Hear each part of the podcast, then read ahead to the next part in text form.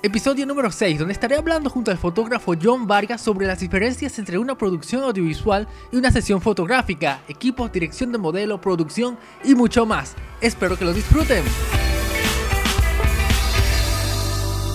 Bueno, bienvenido de nuevo a mi podcast donde, bueno, hablo de temas de cine, producción, pero este caso, en esta vez, va a ser un episodio aún más interesante porque voy a volver a uno de los temas que no saco mucho porque no, no, no suelo hacerlo a, medida, a mucho, muy en común, pero me encanta que es la fotografía. Y esta vez tengo un invitado súper especial que es pedazo de fotógrafo y realmente he visto su trabajo y me parece muy increíble. Se llama John. John Vargas. ¿Cómo estás, John? Hola, Daniel. Muchas gracias por invitarme a tu programa. Muchísimas gracias. Qué honor me haces. Te doy un saludo para todas las personas de tu programa desde aquí, desde Colombia. Un gran y afectuoso abrazo para todos ustedes. Sabes que, bueno, yo he visto tu trabajo y he visto muchas cosas de las tuyas que puedo recomendar. Primero vean y visitan su, su canal, John Vargas. Tiene muchas cosas increíbles en YouTube y en su página web. Y que tienes trabajos bastante serios. ¿Cuánto tiempo llevas haciendo este, esto de, de fotografía? Bueno, te cuento más o menos un poquito de mi trayectoria. Yo llevo en la fotografía aproximadamente unos siete años. Eh, vengo de un sector que nada que ver con la fotografía, absolutamente nada que ver. Uno creería que yo vengo de la parte del sector financiero. Yo en el sector financiero era asesor empresarial. Yo me dedicaba a asesorar todas las empresas en la parte de los diferentes servicios que tiene eh, la banca para el crecimiento de las empresas. Wow. yo manejaba el sector de banca pyme, que son empresas pequeñas y medianas. Más o menos para hablarte en términos de dólar, que es más o menos la moneda más natural, yo manejaba empresas entre más o menos mil dólares de ingresos al año hasta 800 mil, eh, eh, perdón, hasta 80 millones de dólares en el año. Entonces, para, esas eran las pyme para, para mí. Pero siempre me llamaba la atención la fotografía, siempre me gustó la fotografía. y llegué a la fotografía por una casualidad de la vida. Resulta que iba a hacer un viaje y quería una cámara, pero no quería hacer las fotos con el celular, sino que quería una cámara y no sabía en lo que me estaba metiendo. Me compré una reflex Sony hmm. y me fui a viajar al exterior. Fui a hacer un viaje al exterior. Y no sé si tú has visto de pronto a los japoneses cuando van de excursión que estaban todos con las cámaras. sí. con las reflex así. Así era yo, igualito. pero en automático todo. Imagínate. Claro. pero bueno, llegué y y vi las fotos, pero no, si tuvieras esas fotos hoy en día dirías, no, este joven no tiene absolutamente nada que hacer en la fotografía, pero nada. Así se empieza. Seguí, sí, seguí buscando, empecé a, eh, a mirar para qué servía esa ruedita toda rara que tiene un poco de pez, M's, ¿ves? ¿Eso para qué sirve? Empecé a, investigar, horrible todo, me salían desenfocadas las fotos, me salían oscuras, me salían claritas, hasta que, bueno, ya más o menos ahí poco a poco le fui tomando el chiste. Resulta que en mi trabajo me aburrí y me retiré de la empresa. Yo soy una persona que ya tiene 40 años cuando me retiré. Ah. En este momento tengo 48 años. Y ya he trabajado mucho tiempo para otras personas haciendo cosas que no me llenan por completo. A mí me gusta la fotografía. Lancémonos al tema de la fotografía. Y empecé a plantearme la idea de ser fotógrafo profesional. Pero entonces no, no quise hacerlo como coger la cámara, irme para la calle. Hola, tengo una cámara fotográfica, soy fotógrafo profesional. No, así no funcionan las cosas. Entonces lo que hice fue que entré a estudiar a una academia de fotografía que hay aquí en Bogotá que se llama Zona 5. wow. En la cual hice el curso de fotografía profesional. ese curso toma seis meses. Oh, wow. Estuve con ellos eh, estudiando, súper, fue súper espectacular la, la experiencia. Aprendí muchísimas cosas, por fin aprendí para qué servía esa ruedita y empezamos a trabajar. Y nos enfoca, allá nos muestran diferentes tópicos de la fotografía. Y empecé a trabajar en la parte de retrato, que fue lo que más me gustó. Después de que terminé el curso mm. con ellos, entonces empecé a estudiar varias actualizaciones de workshop con diferentes fotógrafos. Hice algo que me marcó muchísimo, que fue una especialización con Cristi Meola en Nueva York, que fue fotografía de boudoir. Wow. También con Paco Alacid, he hecho cursos con diferentes fotógrafos, porque pues la idea es tratar de darle un plus al tema de la fotografía.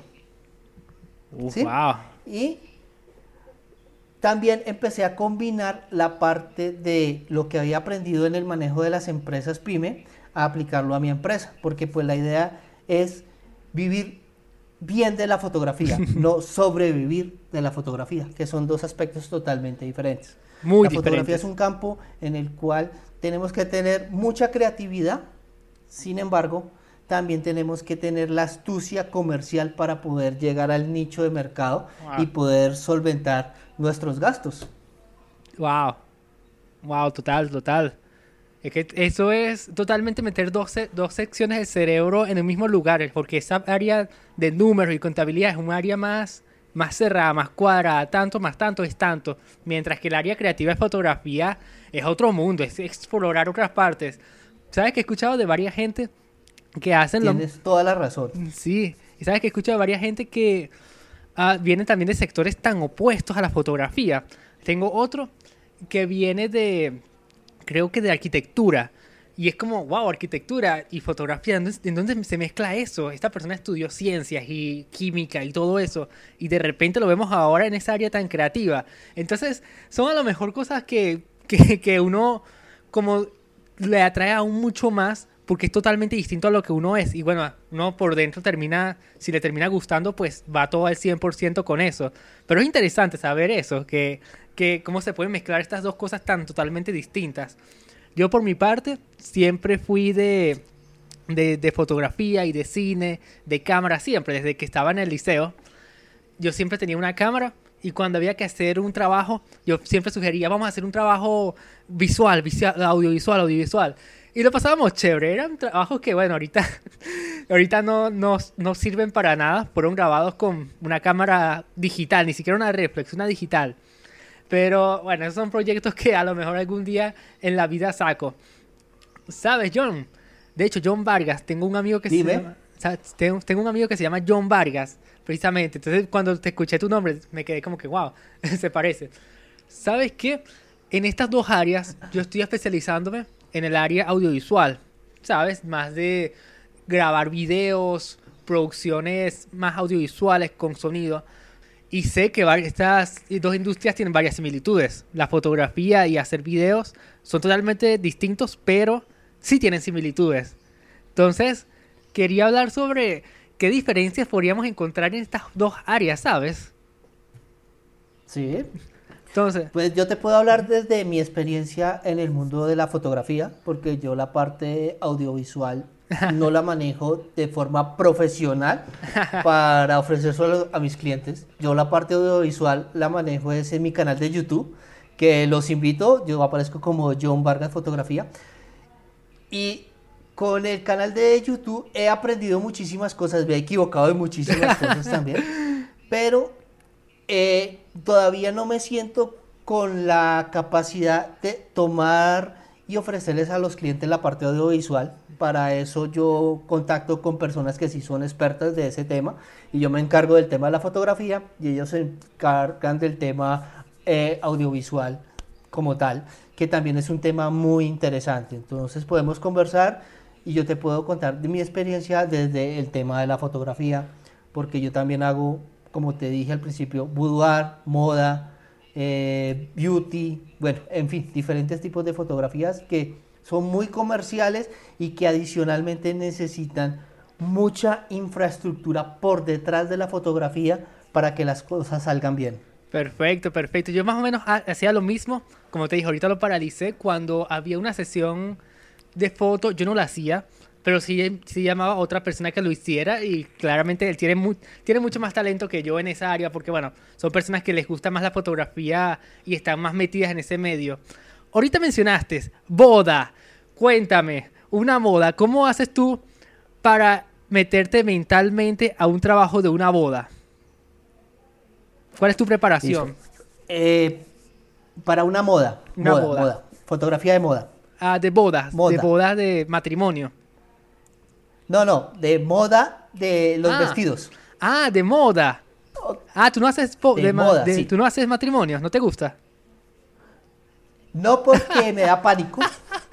me da pánico. Yo soy un fotógrafo que soy demasiado. Me encarga demasiado. Me gusta estar demasiado en control de todo. Por eso soy un fotógrafo netamente de estudio. Si tú has visto, tengo solamente como seis fotografías que he hecho en exteriores. No más. De resto es pura fotografía de estudio. Entonces tú te imaginas, Daniel, que me contraten para una boda. Nunca he hecho una boda. No. Me voy para la boda.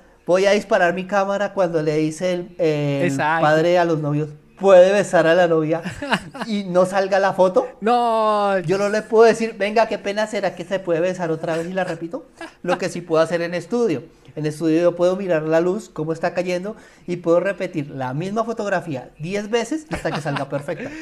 Claro, es que está- Respeto mucho a los fotógrafos de, de boda, son espectaculares y para mí son unas personas que son, tienen muchísimo talento y son unos maestros. Sí. Yo me quito el sombrero delante de los fotógrafos de boda, pero no soy capaz de hacer una boda, ni soy capaz de hacer New World. Que se me caiga el bebé de las manos me da terror.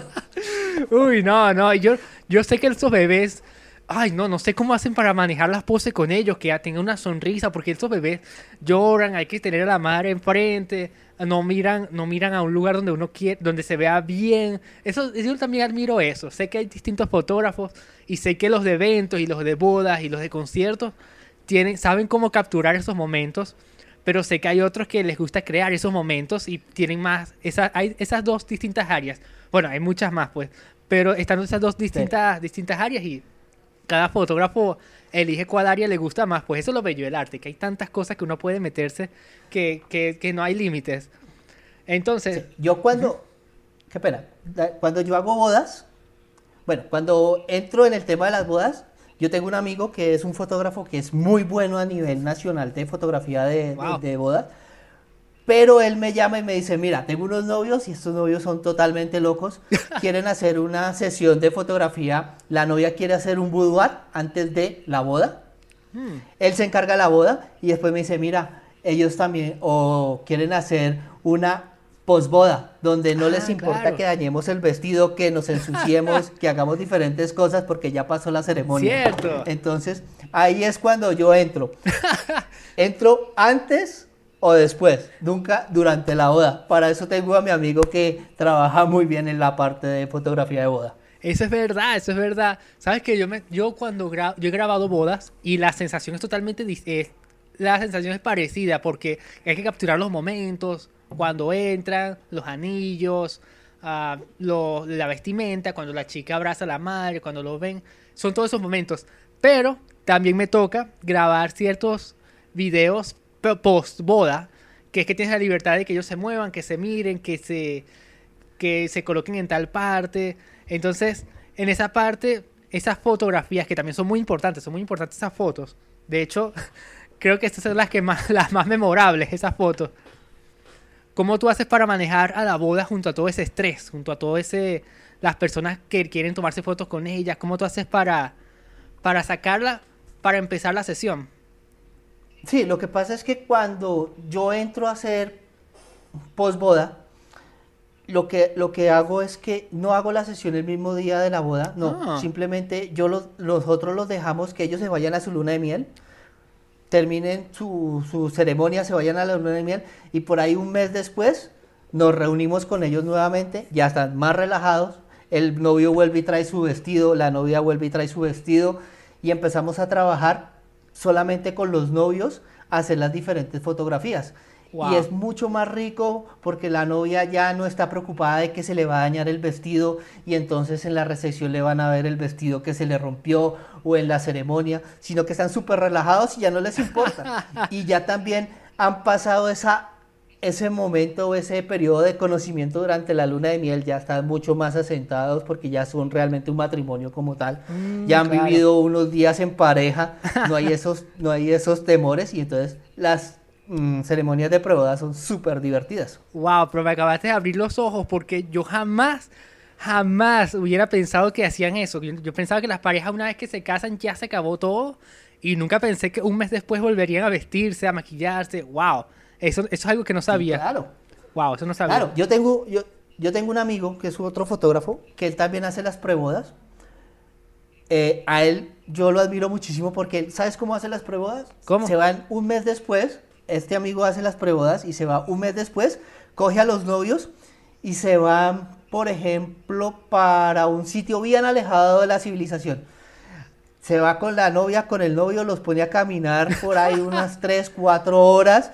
Llegan al sitio, la novia vuelve y se cambia, se visten y entonces imagínate la Wow. fotografía Uf. que están en una montaña con el fondo del sol al atardecer, Wow. la novia allá, pero eh, caminaron tres horas para poder tomar esa sesión de fotos, Bueno. cosa que no podemos hacer el mismo día de la boda, ¿sí me entiendes? Claro. O ya no les importa, entonces está la novia por allá trepada en un árbol, el novio está tirándole manzanas. Bueno, eh, eh, se arman unas historias en- dentro de la naturaleza impresionante. Wow, wow, wow. No, eso sí está, eso está interesante. Entonces, bueno, eso está interesante ese tema, pero entonces vamos a ir a la moda, donde tú sí me dices que, que si manejas Sí, más moda. Esa, ese fuerte. Te voy a contar, te voy a contar cómo yo manejo Dime. una moda, un video de moda. Me, yo he grabado para una, una, una maleta, no una maleta, un, un ah, ¿cómo se dice esto? Una maleta para mujeres, que un, ah, un bolso, una cartera, para una Sí, cartera. un- sí, un bolso, una cartera. Exacto. Yo con ellas, entonces tuvimos tres modelos, tres, sí, tres modelos. Nos fuimos para un cierto, creo que una plaza.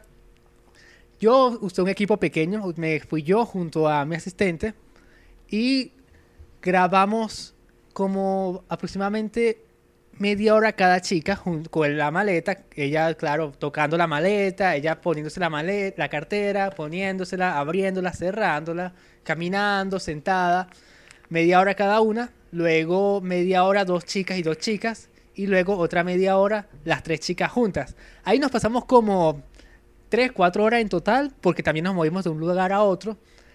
Y el equipo que yo usé fue totalmente luz práctica, una cámara Panasonic y un, y un estabilizador. De resto, maquillaje, fíjate que no usamos mucho maquillaje, maquillaje base, nada muy presencial. Y hubo mucho movimiento, porque caminábamos de un lugar a otro y muchos gestos de cada chica. Al final del día, cada sacamos como, saqué como cuatro videos de cada chica, cuatro videos de las dos chicas y como cuatro videos más de las tres chicas juntos y sacamos como 20 videos en total. Eso es una- un video de moda de mi área. Ajá. ¿Cómo sería una sesión fotográfica para la tuya? Bueno, yo tengo una sesión de fotografía para mí. Hay tres momentos.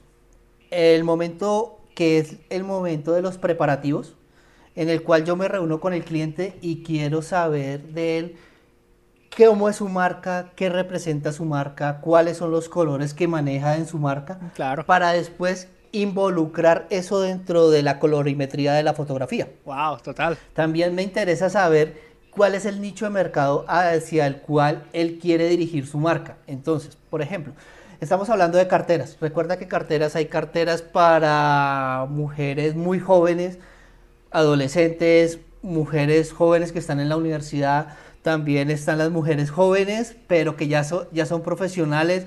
Están las mujeres en una edad más madura y por último están las mujeres ya bastante entraditas en años.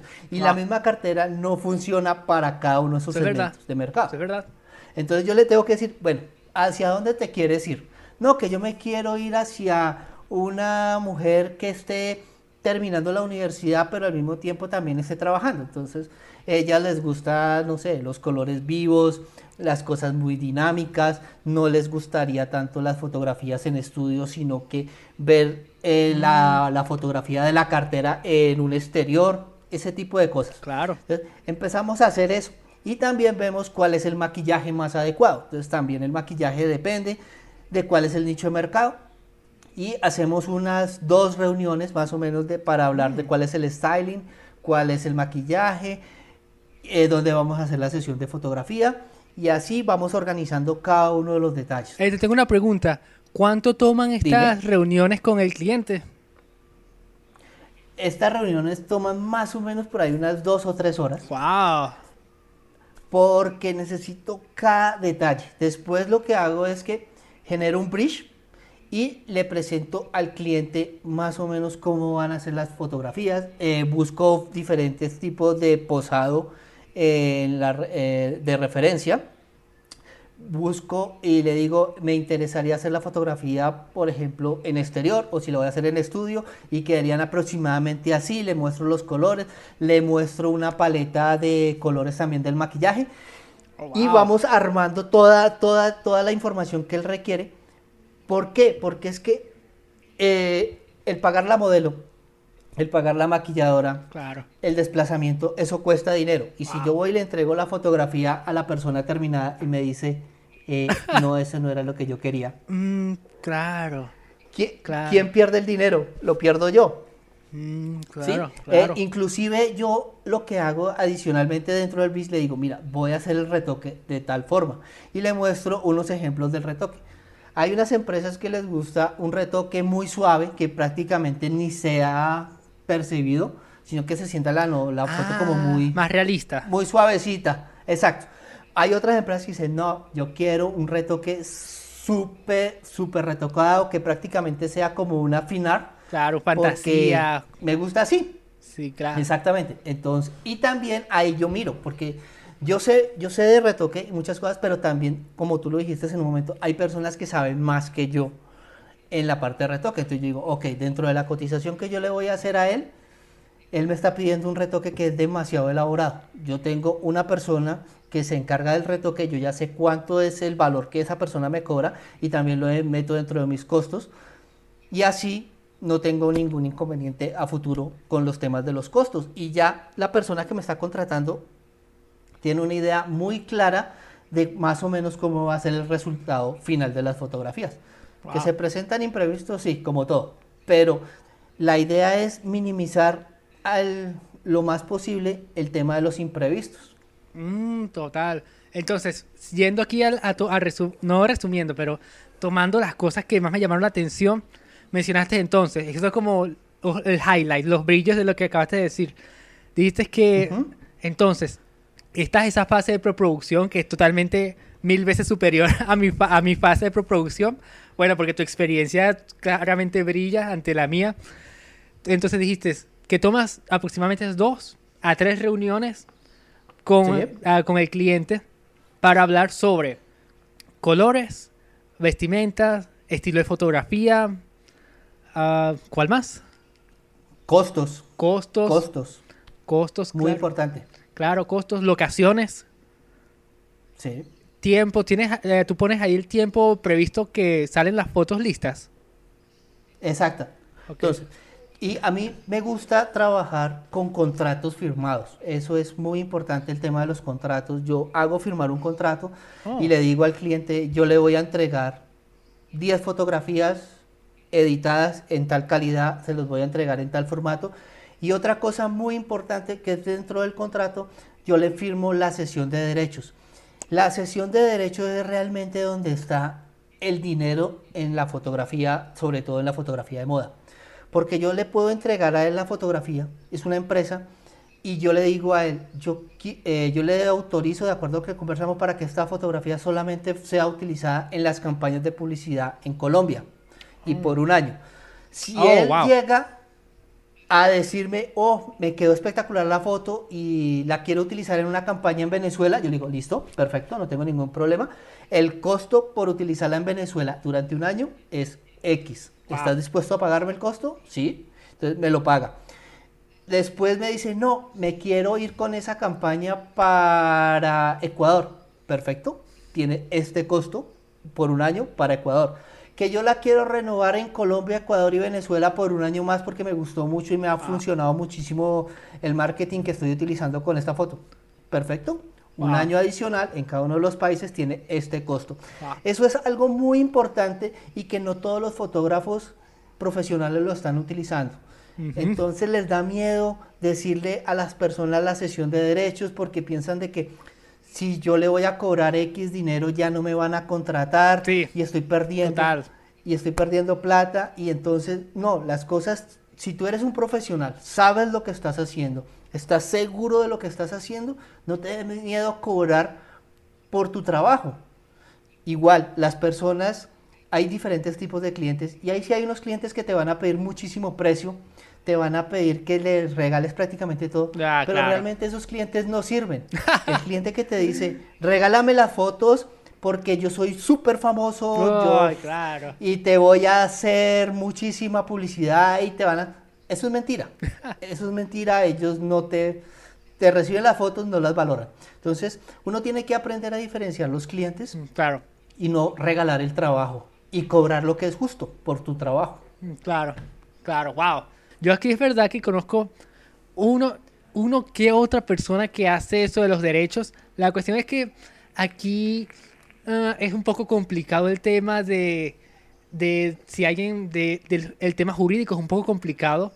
Entonces, ah, meterse en esa área es un pelo, se entendería que mucha gente no quisiera meterse por esa área. Pero está interesante que allí se pueda aplicar esas leyes y, se, y se- haya más gente que estén haciendo eso. Entonces, sa- salimos de la fase de preproducción. Bueno, aún no, Sí. aún no. Tú, vas a un tú visitas el lugar antes de tomar las fotos. Sí, yo, sí, yo visito el lugar con el cliente antes de tomar ah, las con el fotos. cliente. Y o algo tú muy, muy importante, no es una visita en cualquier momento, no, es una visita en la cual nosotros ya dijimos que vamos a realizar las fotos porque queremos capturar, por ejemplo, la hora dorada, Claro. ¿sí? Entonces yo me voy con el cliente aproximadamente a esa hora para que él vea y yo también cómo es el impacto de la luz en ese momento, ¿sí? Ok. Entonces, mira, aquí se está, se- en esta hora siempre el sol se oculta por este lado. Vamos a ver que los rayos del sol van a iluminar esta parte y eso se va a ver reflejado en la fotografía, ese tipo de cosas. Entonces, me sirve porque hay veces que son lugares en los cuales yo nunca he ido, entonces también necesito conocer el sitio y más a la hora que aproximadamente voy a hacer las fotos. Y eso también me ayuda para saber cuánto tiempo es el recorrido que me va a tomar llegar a ese sitio, en caso de que no sea en estudio. Y tengo que sumarle también el, el, el tiempo de vestuario y el tiempo de maquillaje para organizar todo, para poder que la modelo esté perfecta a la hora dorada. Ya está. Claro. Ok, perfecta. Y recuerda que la hora dorada solamente tenemos como 10 minutos para hacer todo lo que tengamos que hacer. Entonces, y es importante ir con la persona, o también me puede, puede ir al sitio y dice, uy, no, definitivamente no, esto está muy chafa, no quiero hacerlo acá, busquemos otro sitio. Mm, Que también se da y está totalmente válido, pero no moví todo mi equipo Mm, para llegar al sitio para que él me diga, no, ya no me gustó. ¿sí? Wow, claro. Entonces, por eso es importante eh, hablar muchísimo. De pronto, la parte de las fotos como tal es lo que menos, llevo- es lo que menos tiempo lleva. Porque es antes de, es demasiado importante. Claro, uff, wow. Bueno, para salir entonces de la preproducción, ah, voy a mencionar, mi, mi- para este video, mi fase de preproducción fue totalmente distinta, más que nada porque, para ver, sí, fue, fue muy casual. En ese caso, yo le había mencionado así tan casual como, mira, vamos a grabar en este lugar, le pasé un Google Maps sobre dónde lo vamos a grabar ¿sí? le dije, ah, le, más- le mandé unas referencias sobre, cómo iban a hacer los videos. No le hice lo de los colores, no le hice lo de lo de para ver, ah, lo del contrato, no le hice un montón de cosas que dijiste, pero sí le dije sobre cómo iba a ser el video, el estilo. Y ella me mandó las, las modelos que ella quería. Ella, ella quería juvenil. Entonces me mandó, me, me, me pasó el contacto de las tres chicas que quería. Así que esa parte me la facilitó. El maquillaje, maquillaje base, muy, muy sencillo. Y las maletas, las que ella quería. Entonces fue muy casual este, esta sesión. Que, que capaz que, sí, yo creo que voy a mostrar unas cuantas ahorita mismo en el video. Y esa fue mi, mi preproducción súper casual, totalmente distinto a esta élite. Pero Pero así, así se dio, se dio el trabajo. Ahora, ya salimos de toda la fase de preproducción, todo fue luz verde, vamos a darle play con esto. Empieza el día de la sesión fotográfica. Sí. ¿Cómo, cómo es, El día, cómo de inicio a fin? ¿Cómo es ese día? listo. Ese día, cuando yo programo una sesión de fotografía, ese día lo dedico única y exclusivamente a la sesión de fotografía. Sea moda, sea boudoir, sea inclusive un book para una modelo, que también, eh, que también los hago. No me gusta estar contra reloj, me gusta dedicar ese día a ese espacio. Yo trabajo con diferentes maquilladoras que son outsourcing para mí, entonces yo la, le digo, por ejemplo, a Aleja Castaño, que es una de las maquilladoras que más me gusta trabajar con ella, Eh, te necesito en tal hora a tal sitio. claro. Entonces Aleja llega al sitio, ya ella sabe cuál es la paleta de colores, sabe si tiene que llevar posta- pestañas postizas, qué tipo de pestañas, si son largas, si son cortas, si vamos a hacer un estilo de maquillaje muy fantasía o va a ser Wow. muy suave, bueno, depende de todo lo que se vaya a hacer. Wow. E inclusive ella también sabe hacer maquillaje de efectos especiales, entonces también podemos hacer algunas prótesis, algunas cosas, entonces todo depende del presupuesto que tenga el, el cliente también. Claro. Entonces, ella llega y se- está conmigo. También está la persona que se encarga de, del vestuario. Yo tengo una empresa que se me provisiona el vestuario en algunas ocasiones. Entonces, yo como ya sabemos más o menos cuál es el vestuario que vamos a llevar, entonces ellos llevan el vestuario, llegan al sitio, reciben, recibimos a la modelo y empezamos a que ella se vista, empieza el maquillaje y también eh, la parte del peinado. Si el peinado no es tan complicado, Aleja lo hace. Si definitivamente el peinado es muy complicado, entonces me tocaría con la parte del estilista Claro. que se encargue a peinar la modelo. Lo único que no hacemos, que sí le pedimos a las modelos que lleguen, es que lleguen con las uñas pintadas. Eso sí no lo hacemos. Ya tienen que llegar con las uñas pintadas. Claro. Porque una mujer No. o una modelo sin las uñas pintadas se tira la foto. ¿En serio? Sí, eso es muy difícil arreglarlo. Entonces, Wow. igual me ha tocado hablar con las modelos y decirles antes, mañana tenemos sesión, hoy acuéstate temprano, ¿no? Porque una mujer con, cansada, trasnochada, se fue de fiesta para llegar a unas fotos, no, Ah, es muy complicado. no, no. Entonces, sí, entonces, empezamos mientras que están esas personas encargándose del tema de, de- de arreglar el outfit de la modelo. Entonces yo estoy con mi asistente organizando el tema de las luces. Yo trabajo con esposímetro. No me gusta estar disparando al ojo, sino que Claro. yo ya tengo un plano de cómo va a ser la intensidad de cada luz, qué modificador voy a utilizar, cuál va a ser el ratio de contraste entre los diferentes modificadores, Wow. cuál va a ser el radio de contraste de la modelo con el fondo. Entonces ya tengo todo eso planificado y mi asistente me ayuda a colocar eh, en los puntos específicos dónde va a estar la luz y las potencias. Eh, el mi asistente en ese momento se convierte como en la modelo mientras a la otra la terminan para yo a medir las luces. Claro. Empiezo a medir las luces, entonces yo ya sé que la luz principal, por ejemplo, está en F 5.6, la luz de recorte van a estar en F8, tengo que poner una luz en el fondo con F3 porque necesito aumentarle un poquito la intensidad de la luz porque me va a quedar el fondo muy oscuro. Necesito colocar un flex a las 12 en punto de la modelo inferior para eliminar las sombras. Ese tipo de cosas. También no es tan rápido, vamos a ir organizando, toca ir ajustando y ya tengo preparada la cámara para que la modelo pase y empecemos a realizar la sesión de fotografía. ¿Esta sesión es en exterior o en estudio? Funciona igual, puede ser en exterior o en estudio, el esquema de iluminación es exactamente igual. Mm, Ok, bueno, en, en video sí cambiaría la cosa. Porque, bueno, iluminar en, en exterior con, con iluminación de video es un tema, es un tema. Entonces es un poco más pesadilla en esa parte, preparar las luces. Y es una luz que no son fáciles de mover, entonces hay que tener ya el ojo preparado para colocar la luz donde quieres. Y no son tan fuertes como los flash. Estas luces, para que pueda iluminar bien en un exterior, tiene que ser casi que una luz ARRI, que son calientes y son estas grandes y, que hacen mucho calor. O pueden ser unas Aperture, que son las que están ahorita están dominando para videos, que son, son frías, pero tampoco son tan intensas. Entonces preparar una luz de luces exteriores si requiere como, aunque sea dos personas más y cuesta más presupuesto.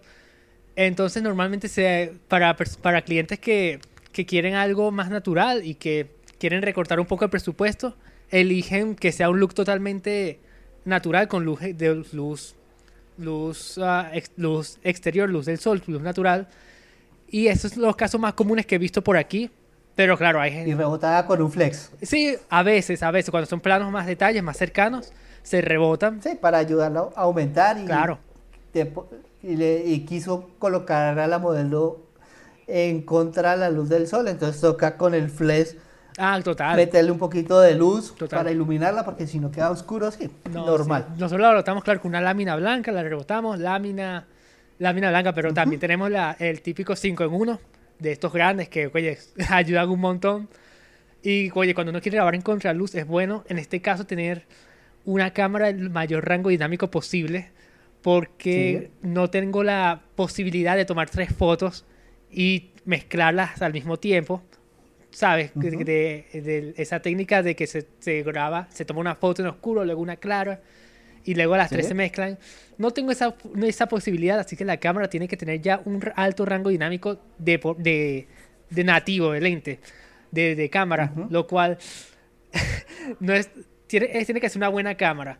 De resto, esas serían las complicaciones de, tener una luz en el en el en exterior. Si fuera una, una luz en estudio, más fácil de hacerlo, súper, más tranquilidad habría, pero en exterior se hace una pesadilla. Ojalá, ojalá fueran, a lo mejor llegar un momento donde las luces fijas y continuas sean del tamaño de estas flash, sería una maravilla, una maravilla. Estas luces continuas con, del tamaño de flash, sería una maravilla, pero aún no las tenemos. Está trabajándose en eso, pero aún no las tenemos. Esperemos pronto tenerlas. Entonces. Sí, hay un flash, hay un flash nuevo de Profoto que tiene la luz de de modelado están con, las cambiaron a luz LED. Entonces se está trabajando mucho con ese flash de Profoto, pero pues ese flash cuesta un poquito de reales. sí. Como dicen ustedes. sí, mucho. Sí, me imagino que mucho dinero cuesta. Es una inversión, es una inversión. A, pesar de todo, sí. a pesar de todo, sí quedan bien los videos de moda sin añadir una luz adicional, sí quedan bien. Son ciertas personas que quieren algo muy específico, pero en la industria sí he visto muy común profesionales que utilizan luz natural y luz de rebote con el, con el rebotador y quedan bien las sesiones, las sesiones. En fotografía, no creo que quede muy bien la foto si no tienes flashes. No, sé que no, tiene muchas limitaciones.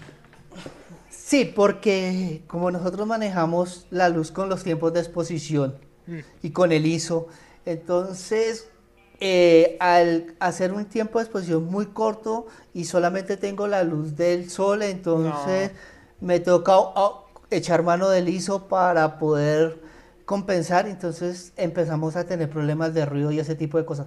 Claro que aquí en, aquí en Bogotá, en mi ciudad, que te invito cuando quieras. Uf, yo quisiera ir. Yo mantengo, sí, yo mantengo con un softbox natural todo el tiempo porque permanece totalmente nublado el cielo todo el tiempo. Entonces es como si tuviera un softbox gigante todo el tiempo y eso nos ayuda muchísimo en el tema de la luz natural porque la luz es muy difuminada. No esas luces de esos cielos que no tienen ni una sola nube en la cual tú sabes que las sombras se marcan muy fuerte en el rostro, mientras que una luz que atraviesa las nubes queda un poquito más difuminada, entonces nos queda un poquito más suave. Oh, me imagino. Yo con eso, a mí me gusta, a veces, la cuestión es que yo hago a varias veces que hago planos abiertos y me gusta que se vea el cielo. Cuando están las nubes se ve como gris y no me gusta cómo se ve. Y entonces en video cuando hago planos abiertos me encanta poder ver el azul del cielo y, y me encanta tener a lo mejor un poco de destello del sol pero si, si agarro planos cercanos, sí, uff, una maravilla tener ese, ese difuminador de, de, las nubes, una maravilla. Ahora, Sí, lo que pasa es que en foto, en fo- qué pena, lo que pasa es que en fotografía, entonces echamos mano del Photoshop, cambiamos el cielo y te pongo el cielo Ah, azul. Cierto, cierto, wow. Wow, cierto, cierto. No, yo, yo no yo no recomendaría hacer eso en video porque se va a notar y queda no, hay, tiene que ser un especialista que haga esa mano. Sí sé que lo hacen algunos, pero son especialistas, son personas que saben de eso. Personas comunes como nosotros, que nos dedicamos a dirigir, a, a lo mejor a editar, producir. No, no, preferimos tenerlo de, de cámara.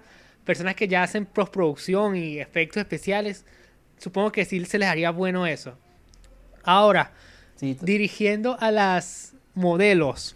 En mi caso, yo, yo les pido que hagan ciertos gestos, ciertos movimientos, que coloquen la mano sobre el bolso, por ejemplo, que lo acaricien, que abran y cierren el bolso, que miren para abajo y luego miren a la cámara, que sonrían, que suena sencillo, pero no muchas, no muchas chicas están acostumbradas a sonreír. Que sonrían, que caminen un poquito para adelante, que o que caminen para adelante mientras miran su bolso. Esas son cosas comunes que, que yo les digo a las modelos para que para tener unas buenas tomas. También le digo, mira la cámara, miras para abajo y luego miras la cámara y sonríes. O levanta la cámara y luego mira hacia abajo y, y, y, y mira, y, y sonríes. Esas son cosas comunes que yo le digo a las modelos que pueden, que son como directrices estándares para que se vea bien la toma. ¿Cuáles son las directrices que tú haces a tus modelos? Listo. Entonces, eh, ¿yo qué hago? Yo eh, saco unas referencias, las tengo ya sea impresas o en el móvil, y me reúno con ellas y les digo, mira, esta Oh, es wow. más o menos la pose que yo quiero que tú hagas. Hacemos la pose. Algo que sí he notado con lo que tú me has dicho es que mi, la forma como yo realizo la pose en video no va a quedar bien porque yo exagero muchísimo la pose. Entonces, Oh. En video pareciera que se van a partir, se van a quebrar las mujeres, ¿eh? porque tienen que exagerar. Ah, pero en claro. foto queda muy bien. Mm. En foto queda muy bien. Entonces ahí, ahí empezamos a, a separarnos un poquito fotografía y video. Porque si tú, si tú grabas a una modelo exagerando demasiado la pose, no se va a ver bien. Wow. Si tú tomas una, fo- una foto a una modelo con una pose muy normal, en fotografía no se va a ver tan bien. Mientras que si la obligas a que exagere la pose, que se vean más las curvas naturales del cuerpo, se va a ver mejor. Wow. Y otra cosa que, que yo he aprendido es que muchas modelos, a pesar de que tengan experiencia y más las que apenas están entrando en este mundo, le tienen temor a la cámara. ¿En serio? ¿Cómo he solucionado ese problema? Sí, ¿cómo he solucionado ese problema? Muy sencillo. Yo les hago las poses. Entonces, ellas me ven a mí haciendo las poses, haciendo el ridículo. lo puedes ver en algunos de mis videos porque yo subo en el canal de YouTube detrás de cámaras de las sesiones Oh, wow. hago los ridículos más impresionantes. Ellas se sueltan a reír, se sienten más relajadas, como que si él está haciendo el, el ridículo, pues yo también lo puedo hacer. Wow. Eh, Se sienten más relajadas, tomamos la foto, les, les muestro la fotografía. Y otra cosa muy importante es que yo siempre les hablo en positivo. Mm. Si tienen que acomodar la mano porque la están dejando muy pegada al cuerpo o lo que sea, yo sí he oído que varios fotógrafos, mira, tienes que arreglar esto porque se te ve mal la mano así. Oh, wow. ¿Sí? Ok. En cambio, yo hablo en positivo. Mira, está quedando muy bien la foto, está muy bien, pero la podemos mejorar. Separa un poquito más la mano y verás que vamos a mejorar. Le tomo una foto, le muestro la- las dos fotos, antes y el después, y le digo, si ves cómo está mejorando, tú puedes, tú me puedes dar muchísimo más, vamos muy bien. Y ellas se empiezan, se empiezan a, a- a exigir más y siempre, así sean modelos o personas normales, mi intención es que después de que salgan de la sesión de fotografía, ellas se sientan aún más espectaculares y más hermosas que lo que entraron cuando llegaron a la sesión de fotos. Wow. Por eso muchísimas les encanta y cuando tienen ellas las llaman a hacer trabajos, yo le tengo el fotógrafo, Wow. Wow. John Vargas, él, Sí. ese man, con él me gusta trabajar y ellas también me han traído trabajo a mí Oh, wow. porque se sienten cómodas. Qué bueno. Se devuelve, se devuelve lo que uno entrega, pues. Exacto. Y a mí no me da, eh, yo en una sesión de fotografía para entregar, no sé, 10 fotos terminadas, yo disparo más o menos unas 300 o 400 fotos. Porque toda sesión de fotografía tiene un ritmo. Al principio las fotos no están que no son tan está calentando, está calentando. Exacto. Llega el tiempo en la cúspide donde la modelo todos se sienten impresionantes y después empieza a bajar porque están cansadas yo tampoco tengo muchas ideas después. O sea, uno llega a un momento en que. Total, se Llevo tres horas tomando fotos. ¿Cómo la paro? solamente tiene dos brazos. ¿Cómo le saco un tercer brazo? No, no sé. Claro. Y, y, trato de que el ambiente sea un ambiente muy jovial. Otra cosa que me gusta a mí es que yo soy muy sincero, yo no me las sé todas. Yo estoy aprendiendo muchísimo. Todos los días aprendo algo diferente. Y si no fuera así, qué pereza, me apago y vámonos, porque de verdad. Sí, cuando uno lo aprende todo. Lo estoy aprendiendo. si no lo sabe todo, que hay que, que hay que por qué emoción está en, seguir haciéndolo. Exacto. Entonces yo le digo a la modelo, mira, yo sé algunas cosas, vamos a hacer esto, pero no te dé miedo decirme y proponerme cosas. Y han, y han salido fotos espectaculares. La modelo me dice, mira, yo soy capaz de, no sé, abrirme de piernas así, de tal forma porque fui gimnasta. Y yo, ¿en serio? Qué bueno. Listo, dale, tomemos la foto. Y muchas veces son cosas que no están planeadas con el cliente.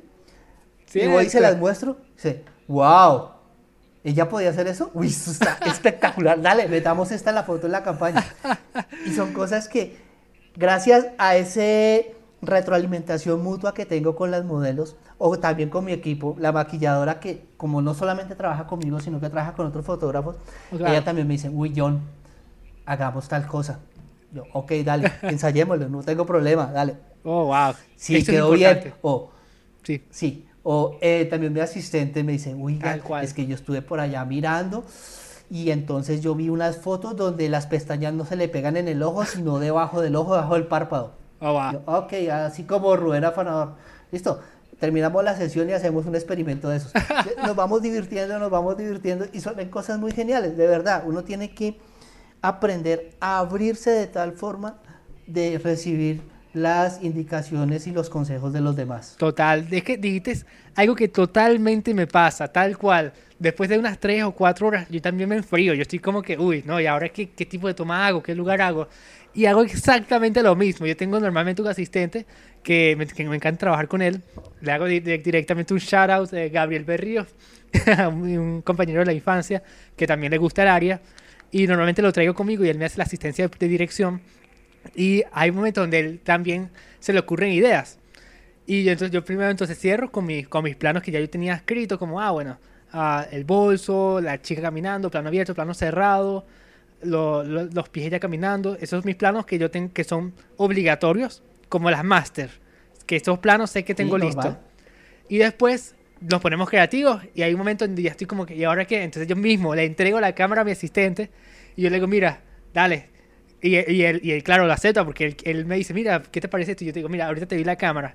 Y entonces nada, al final le entrego la cámara y el tipo se vuelve creativo y trae tomas que, que aportan, aportan a la mesa. Uno, uno no es que viene y se las sabe todas, uno también se enfría y hay otros que tienen también creatividad que aportar. Y es muy bueno tener un equipo así, que tenga cosas que aportar. Entonces me pasa totalmente lo mismo. No me pasa de 300 tomas, no me pasa eso.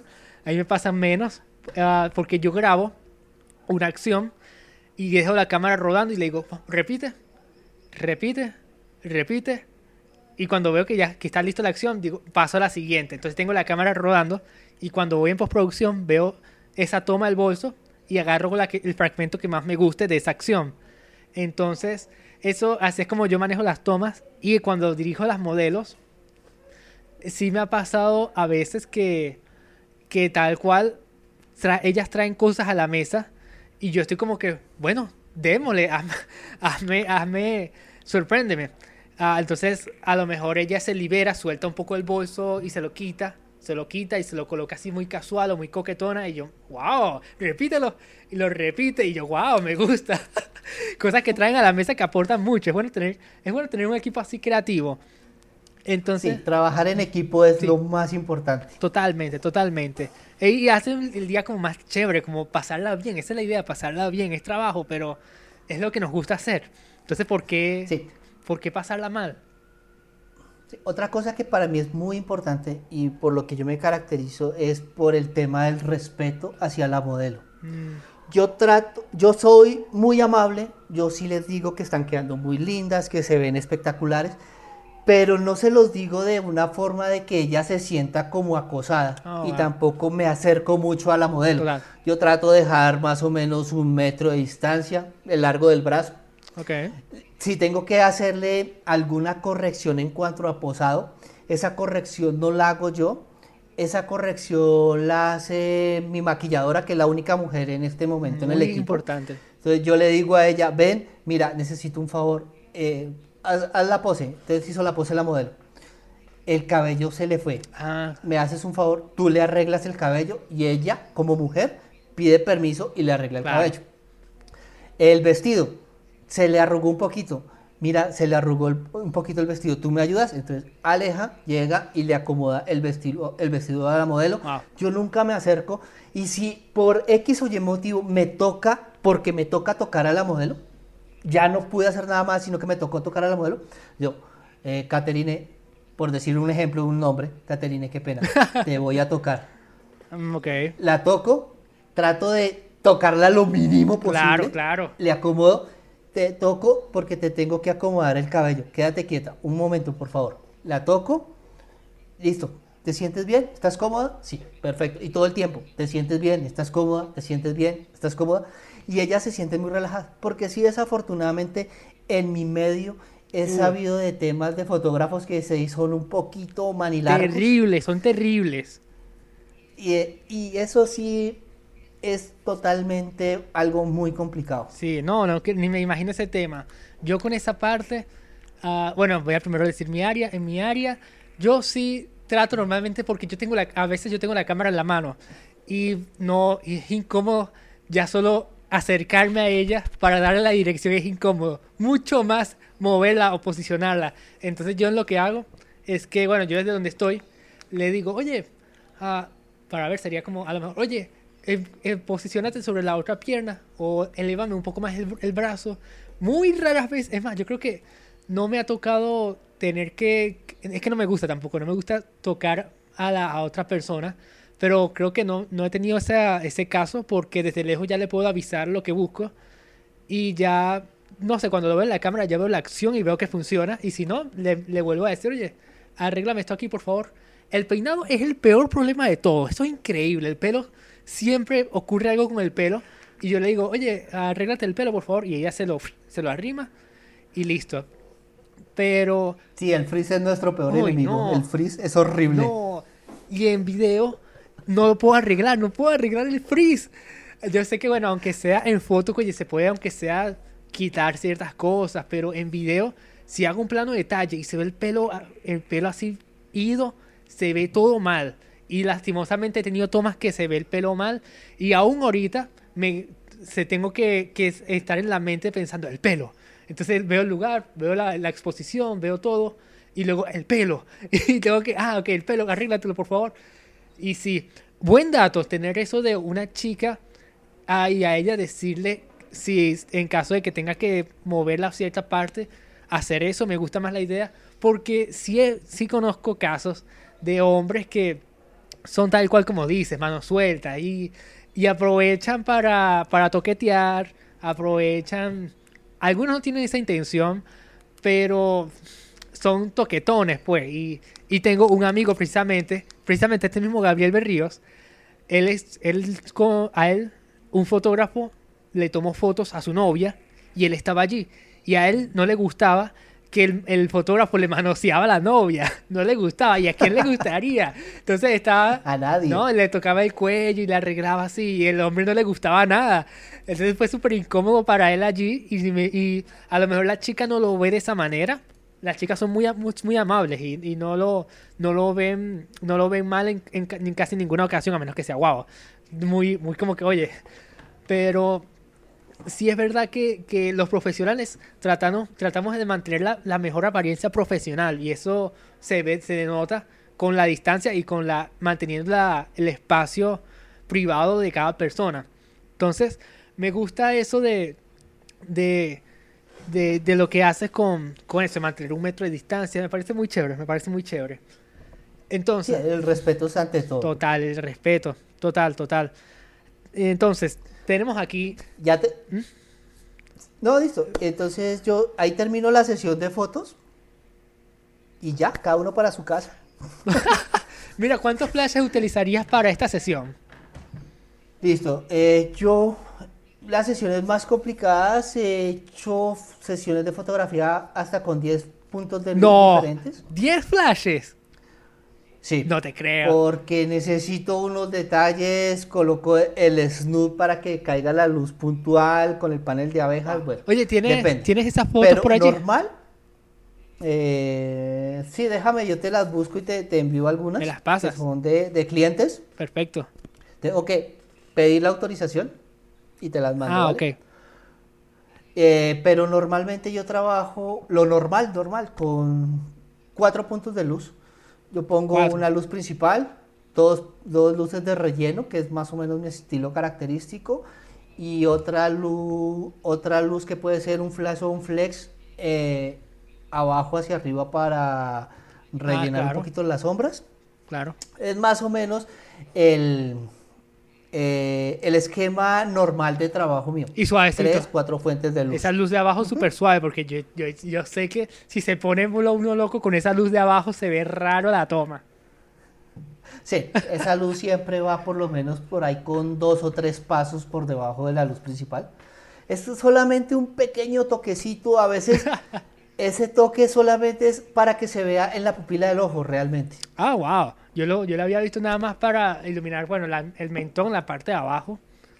¿Sí? Pero ¿Y ya? interesante lo de, lo de los ojos, ¿cierto? Para iluminar eso- los ojos. Yo en mi caso, para, si fuera en estudio, a mí me encanta el tres puntos. Eh, con tres puntos yo puedo vivir feliz. Sé que, bueno, a veces uno se vuelve loco y quiere hacer más cosas, pero con tres puntos yo estoy feliz, que es eh, la principal, relleno, y backlight, eh, luz de... eh, backlight, oye, no sé. De fondo. Esa luz de fondo. Ujú. Bueno, eh, luz de fondo que le pega a la persona. Sí. Luz de fondo, perfecto. Siempre lo digo en inglés, no sé por qué no, no me la aprendo en español. Ah, c- Ok. Con esa, con esas, fíjate que como esa, muchas, muchas de las cosas aquí se hace de- en la industria, normalmente se ve el tres puntos de luces muy común, muy común. Por lo que tú me dices, el tuyo cuatro, cuatro luces en tu caso. Sí, pero perfectamente puedo trabajar con tres, o sea, inclusive con dos puntos de luz. Es que si tú ves mis fotografías, yo siempre trato de sacar ese recorte de la luz eh, para darle la tridimensionalidad a la fotografía, sí.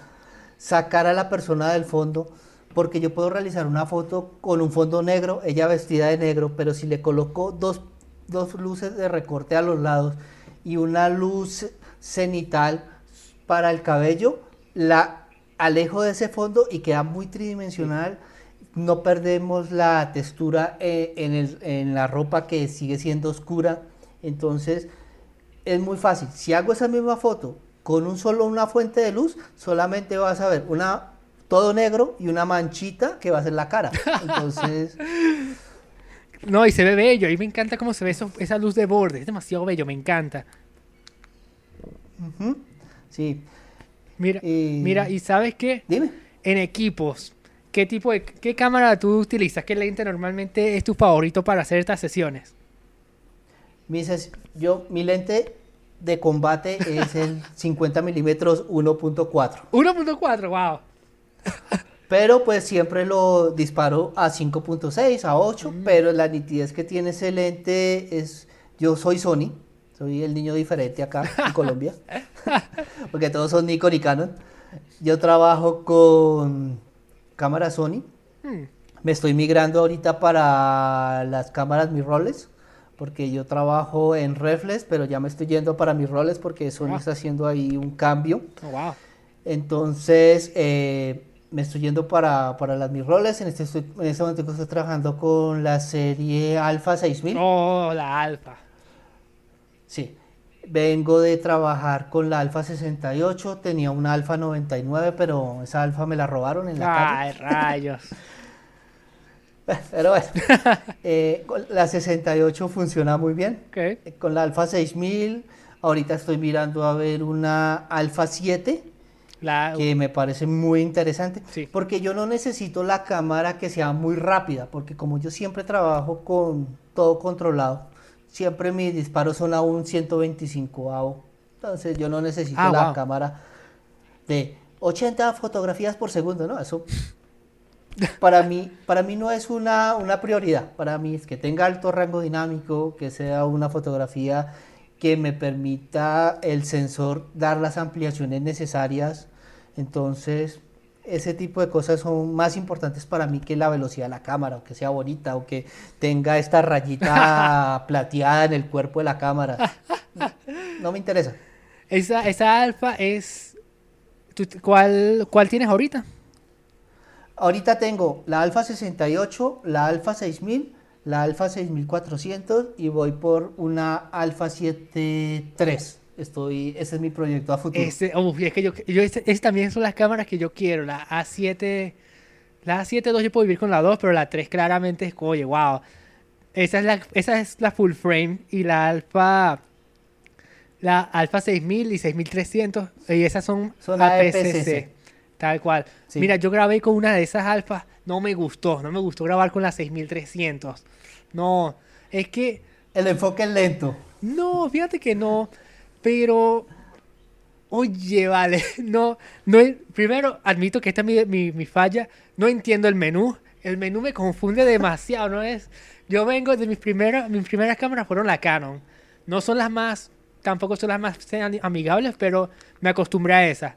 Luego salté a la Panasonic, tengo ahorita la Lumix, la G7, no he vuelto hacia atrás porque me encanta, y el menú es tan práctico y es táctil y me encanta eso.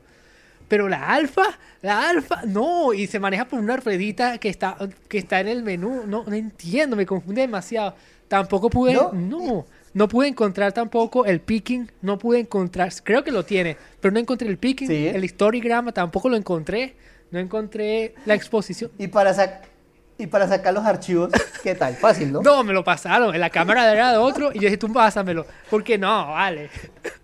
Tienes que tener el programa de Sony, si no, no puedes ¿Qué? sacar los archivos de la tarjeta. No puedes. No, me Es imposible sacar. Sa- Tú entras, a- sacas la tarjeta, la metes en el ordenador y ves un archivo gigante.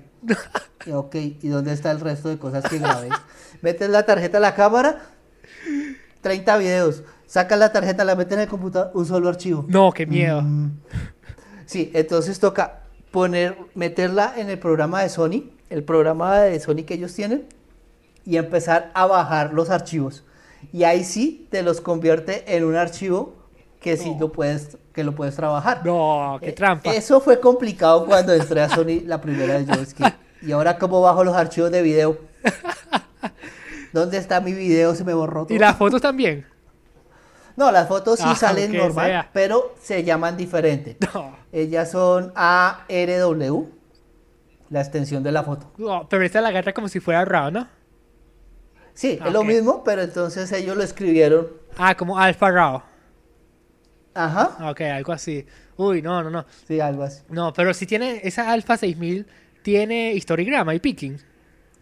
Sí, tiene todo eso. Perfecto, porque la Canon, la Canon Rebel no lo tiene y es inservible. Si no tiene para mí el historigrama, para mí es una cámara inservible. No puedo, no puedo vivir sin eso. Es como mi ojo. Necesito saber, ¿estoy bien expuesto o no lo estoy? Y grabé ese día a punta de ojo por ciento, por más dolor que quería. No pude encontrar eso, ya teníamos que grabar. Ese fue un video musical. Teníamos que grabar, se nos iba el día y estaba ya 15 minutos con eso. El, asiste, el camarógrafo no, no había llegado, entonces tuve que empezar ahí 15 minutos buscando eso. Y Dios mío, tuve que hacerlo ojo por ciento. Gracias a Dios, ninguna toma quedó sobreexpuesta, ni, a- ni al contrario, gracias a Dios. Pero qué miedo, no me gustaba, me sentía, sentía que, sentía que, me sentía desnudo, me sentía desnudo, sin eso me sentía desnudo. Entonces tienes la, 6000 Sí, no, tienes la 6300 6300 y todos queremos la A2 o la A3, que para mí también es las 7. la A- ajá, exacto, la A72 y la A73, ¿correcto? ¿O estoy- Sí, correcto. Perfecto, estoy, ya decía, estoy Ah. confundiendo. Sí, no, porque es que también en, en video tiene muchas ventajas la, la 7.2. La 2 es la que más he escuchado. Sé que la A7.3 Ujú. es más reciente y más cara, mucho más Sí. cara. Pero Sí. en la industria la 7.2 es muy codiciada junto a la GH4 y la GH5, que también son Ujú. Cámaras muy codiciadas en, el- en la industria, en- aunque sean por mi parte. Sé que para fotografía... Sí, no. y, y el anhelo, las Blackmagic. Pocket. Wow, sí. Wow. Ah. La Blackmagic Para video. para video es joya. La cosa es que, claro, sacrifica, sacrifica muchas cosas, como incluso sé, sé que sé que han sacrificado sonido.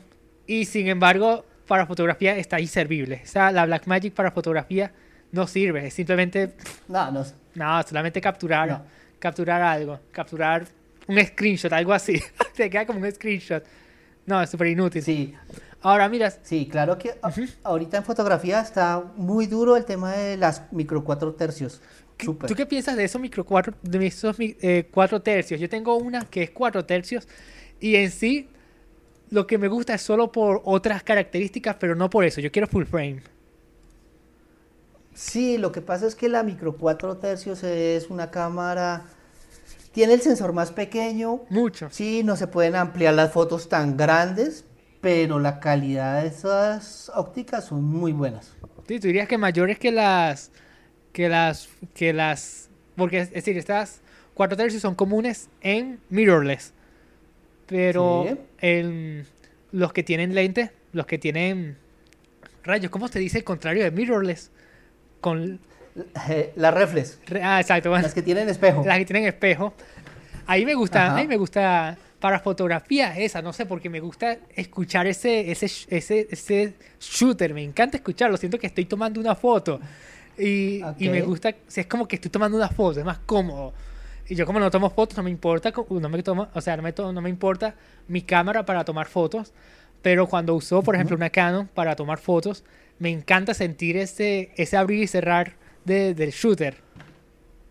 Sí, pero es que depende de lo que vayas a hacer. Mm. Si tú tienes una cámara grande, una reflex enorme como algunas Nikon o algunas Canon que son Y gigantes, pesada. y tú te vas para la calle a hacer fotografía callejera y sacas eso, Mm, claro. primero te pones en riesgo. La gente se siente intimidada, mientras que si sacas una micro 4 tercios pequeñita Mm, con una muy buena calidad, tomas las fotos, pasas más desapercibido, la gente no se puede sentir tan invadida en su Es verdad. en su exacto. Entonces, depende. Sí se pierde un poquito de calidad en la 4 tercios, eh, pero se ganan algunas cosas. El enfoque de pronto es un poquito menor. Sí, pero es que todo depende. Todas las máquinas son, eh, las cámaras son unas herramientas. Entonces, tienes que seleccionar la herramienta adecuada para tu trabajo. Total. Es solamente eso. Total. Y esa, la mirrorless, es silenciosa. Ese- esa, incluso en el, en la- en el menú, yo puedo quitarle o ponerle el sonido del obturador, del, del shooter. Se lo puedo colocar o, o se lo puedo poner. Entonces, a veces tomo fotos y nadie se da cuenta. Lo cual, para lo que tú dices, totalmente cierto. Pues que tú tomas fotos en la calle y lo puedes hacer totalmente silencioso, pasar, no pasar, no pasar por desa- pasar desapercibido. Mientras que, bueno, cuando tú tomas fotos con el espejo, supongo que a lo mejor las modelos les gustaría, a las modelos les gusta saber cuándo llegó la, la toma para luego cambiar de posición, cambiar de posición, pero tal cual para la calle o para cosas que uno quiere pasar bajito, con la cabeza baja, el mirrorless supongo que tiene ese beneficio. No lo había visto de esa manera, porque bueno, en, en video no, no, no hace, hace silencio, la cámara hace silencio en video, no, no, no hace bulla. Pero Sí, y, y si, y si tú te das cuenta, por ejemplo, los fotógrafos de bodas están migrando muchos a las mirrorless ¡Wow! por, por, por tema de peso. ¿Cuánto dura una, una, una boda? mm, Tres, cuatro, cinco horas, seis horas. Inclusive puede ser todo el día. sí. Y tú cargando en el cuello una cámara enorme, mientras que de, de dos kilos o tres kilos, Cierto. dependiendo del objetivo. Uy, no. Y te pones una cámara pequeña, una mirrorless que es menos de un kilo con el lente Sí. más grande. te vas a cansar menos. Lo que pasa es que unas por otras, ¿no? Claro, sí. Porque me comentó un amigo, eh, este amigo que te digo que es fotógrafo de bodas, él también tiene una mirrorless. Eh, eh, y es una cámara pequeñita y entonces se estaba en una sesión de bodas, una boda, y se le acercó uno de los invitados dijo, oye, ¿tú eres fotógrafo? sí. Ah, pero no tuvieron plata para pagar un profesional. No. ¿Cómo así? Porque sí, Qué mira horrible. esa camarita que tú tienes, mira la que yo tengo. Y claro, él tenía una T3, una T3, pero se la ponías al lado, se veía más grande. Claro. Y el otro, es que yo tengo una Qué T3, malo. mi cámara toma mejor. Y el otro es que, ok. Qué horrible. Wow, querer, pres- Bueno. querer presumir con esa cámara es qué cosa más vergonzosa. Pero sí, Claro. sí, supongo que hay, uno piensa que hay autoridad con el tamaño de la cámara. Es más, yo he salido a grabar yo tengo mi Panasonic. Mi Panasonic graba en 4K y graba a 60 cuadros por segundo en Full HD y tiene varias cosas que yo que me encantan. Pero sale otro camarógrafo con una, qué sé yo, una Sony, una Sony, no sé cuál sea, o una Nikon, que son grandes y son fuertes. Y claramente yo, yo a veces hasta por dentro siento como que, wow. De lejos lo veo y digo como que, wow. Y luego veo, tiene un kit, un lente de kit y es un, es un Nikon, no sé. Y yo estoy como que, ah, ok. Pero sí, sí da como cierta intimidad cuando otro tiene una cámara como más intimidante, que hace más bulla. Claro. Y mi amigo, ¿sabes qué cámara tiene? ¿Cuál? Tiene una Leica. ¿Qué? Tiene una Leica. Tú sabes, las Leicas son pequeñitas, son compactas, pero la calidad de esa cámara es Creo, del otro mundo. creo que recuerdo una Leica, creo que recuerdo, o si no fue un lente Leica que era chiquitico, como, ah, como estos lentes vintage, que son un circulito chiquito. Oye, qué, qué pena son esos lentes. Ponerle un lente de eso en una cámara gigante, qué pena, porque son chiquitísimos esos lentes, son vintage. Dios mío. Pero bueno, esa gente al final, si, si, si descubre un poco más de fotografía, puede que va, va a conocer las ventajas y las desventajas de la cámara. Y si no, pues bueno, que disfruten, claro. que disfruten con eso, que hagan bulla con, esa, con esos lentes, con tal. Con tal, al final van a, van a necesitar luego que lo contraten un fotógrafo, contratar un fotógrafo para sus cosas, pues. Así que nada quita, no, no, uno no pierde. Claro, mi amigo tiene la Leica, la M10. Esa cámara es hermosa, no pesa nada. Wow. Espectacular. Mira, te digo la verdad, no recuerdo esa, esa cámara, la voy a tener que buscar ahorita porque no la recuerdo. Leica, Leica hacía lentes, ¿no? Hace lentes, Sí. pero no recuerdo la cámara. La voy a tener que buscar. Sí, haga de, es, haga de cuenta la cámara antigua, la de rollo, Ajá.